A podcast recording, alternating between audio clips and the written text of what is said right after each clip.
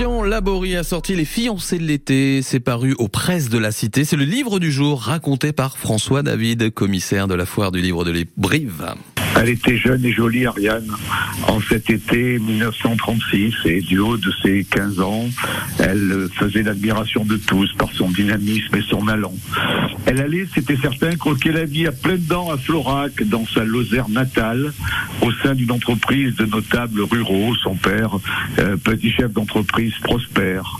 Elle était heureuse, Ariane, surtout après qu'elle eut trouvé le grand amour avec Raphaël, le fils du meilleur ami de son père, le notaire les études, le projet de fiançailles, de mariage, une voie toute tracée pour une vie heureuse aujourd'hui et demain. Et puis, et puis les nuages qui s'amoncellent dès les années 38, la montée des périls de l'autre côté du Rhin, où le dictateur arrivé au pouvoir en 1933 devient menaçant.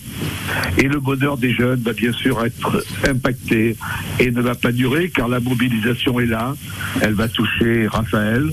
Le couple va être séparé par force. Il espère comme tout le monde que la guerre, ne durera pas. C'est la drôle de guerre, puis la débâcle de 1940, humiliante et totale, jusqu'à ce que le vieux maréchal de France, Philippe Pétain, demande l'armistice et ne cède aux volontés du Führer. Le positif, euh, c'est la suite du livre et naturellement euh, le lecteur le découvrira. Un positif qui sera finalement euh, temporaire et qui, hélas, permettrait, devra mener Ariane vers une nouvelle vie.